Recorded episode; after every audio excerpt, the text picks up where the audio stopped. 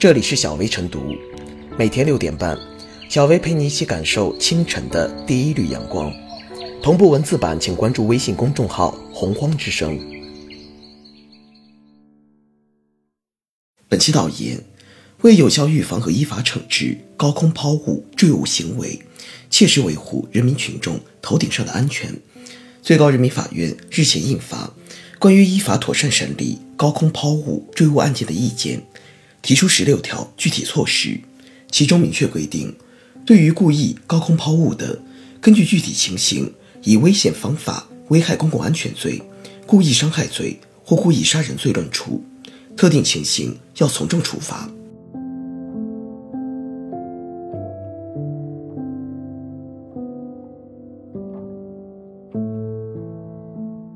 高空抛物入刑是一记法治重拳。高空抛物是悬在城市上空的痛，威胁着人民群众头顶上的安全。这类事故早就发生不少，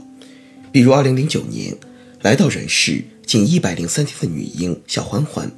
被半块从天而降的砖头砸死在母亲怀中，肇事者是一名年仅十二岁的男孩，他当时在天台上与六岁半的堂弟和一岁半的亲弟弟玩耍，失手将砖头扔下砸中女婴。即便十年光阴流逝，抛砖砸死女婴的惨痛仍没从人们的记忆中淡去。而近年来一再发生的此类悲剧，也让社会各界纷纷建议重罚高空抛物行为。如今。鉴于高空抛物严重危害公共安全、侵害公众合法权益、影响社会和谐稳定，最高法终于就此印发专门意见，就惩治高空抛物行为，根据具体情形给予司法适用犯罪认定的指导。这是对以往法院在具体审判中遇到的疑难问题的明确。据介绍，在以往，对于此类案件，法院往往只是根据侵权责任法相关规定。追究直接侵权人的民事责任，若找不到直接侵权人，则由整栋楼可能加害的建筑物使用人给予补偿，很难达到入刑地步。对高空抛物行为的惩治力度不强，特别是没有造成严重后果的高空抛物行为。而根据如今的意见，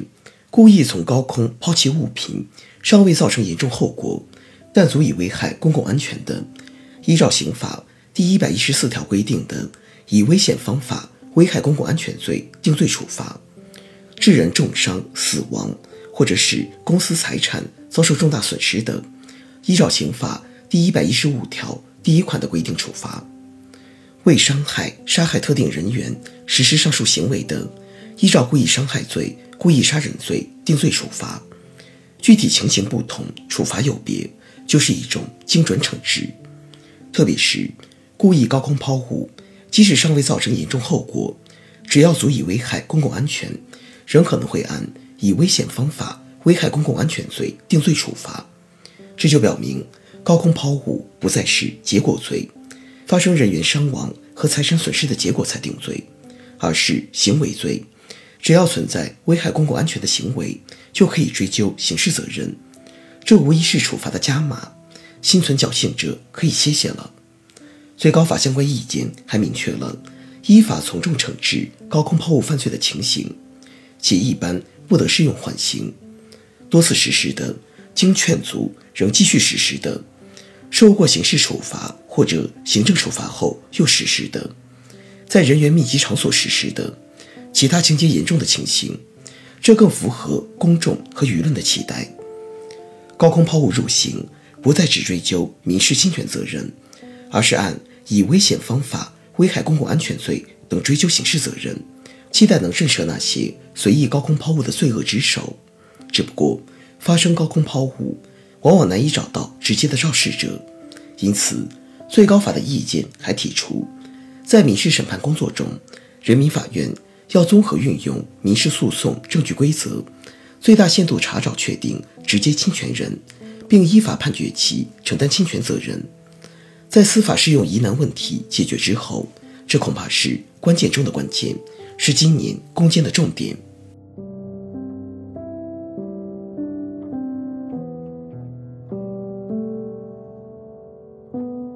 高空抛物入刑是一顶法治安全帽。近年来，高空抛物导致的悲剧每每都会引发社会强烈关注。高空抛物关乎社会公众头顶上的安全，不仅社会危害性极大，而且因为随意性很大，往往很难被抓现行，导致违法成本极低，故而屡见不鲜，屡禁不止。它就像一颗危害公共安全的不定时炸弹，早已成为社会公害。过去，对于此类案件，司法机关往往只是根据侵权责任法第八十七条的规定，追究侵权人的民事责任。若是找不到具体侵权人，则由整栋楼可能加害的建筑物使用人给予补偿。现实生活中，很多高空抛物案件最后都被如此草率处理，造成严重后果尚且如此。那些没有造成严重后果的高空抛物行为，公安机关甚至不予立案调查。鉴于此类现状，最高法此番出台司法解释，明确对高空抛物行为追究刑事责任，受到了公众和舆论的一致好评。最高法的意见是一把审判的尺子，符合什么样的标准，就按照什么样的处罚论处，从而避免审判量刑上的差异，甚至是不公。此外，最高法的意见传递出依法从重惩治的强烈信号。城市进入高层时代，解决头顶上安全问题迫在眉睫。最高法从审判的角度进行明确，以充分发挥司法裁判的引领规范作用。此前有媒体以“故意高空抛物，最高将以故意杀人罪论处”作为标题，其实是不对的，因为高空抛物行为。只要不是出于杀害特定人的目的，不可能以故意杀人罪论处。该行为真正危害的是公共安全，针对的是不特定的多数人，故而构成以危险方法危害公共安全罪。在最高法的司法解释里，正是如此规定的。故意从高空抛弃物品，尚未造成严重后果，但足以危害公共安全的，依照刑法第一百一十四条规定的。以危险方法危害公共安全罪定罪处罚，致人重伤、死亡，或者使公司财产遭受重大损失的，依照刑法第一百一十五条第一款的规定处罚。这也意味着，故意高空抛物，只要足以危害公共安全，哪怕尚未造成严重后果，依然构成以危险方法危害公共安全罪，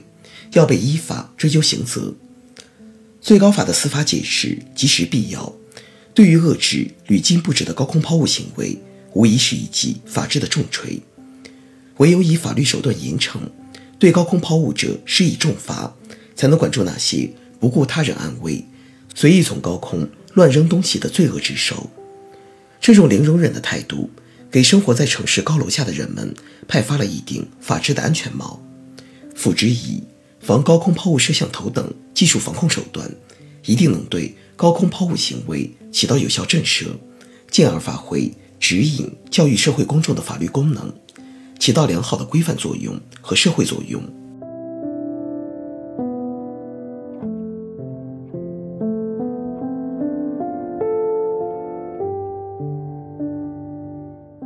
最后是小微复言，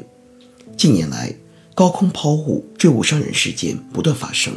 被称为悬在城市上空的痛，成为困扰城市生活的一大顽疾。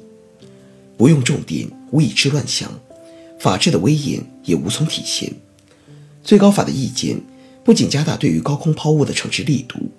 还将预防与惩治纳入溯源治理基石建设，可以说是多措并举、多元化解，严刑峻法才能真正起到警示作用。期待全社会能对高空抛物形成有效制约，维护人民群众头顶上的安全。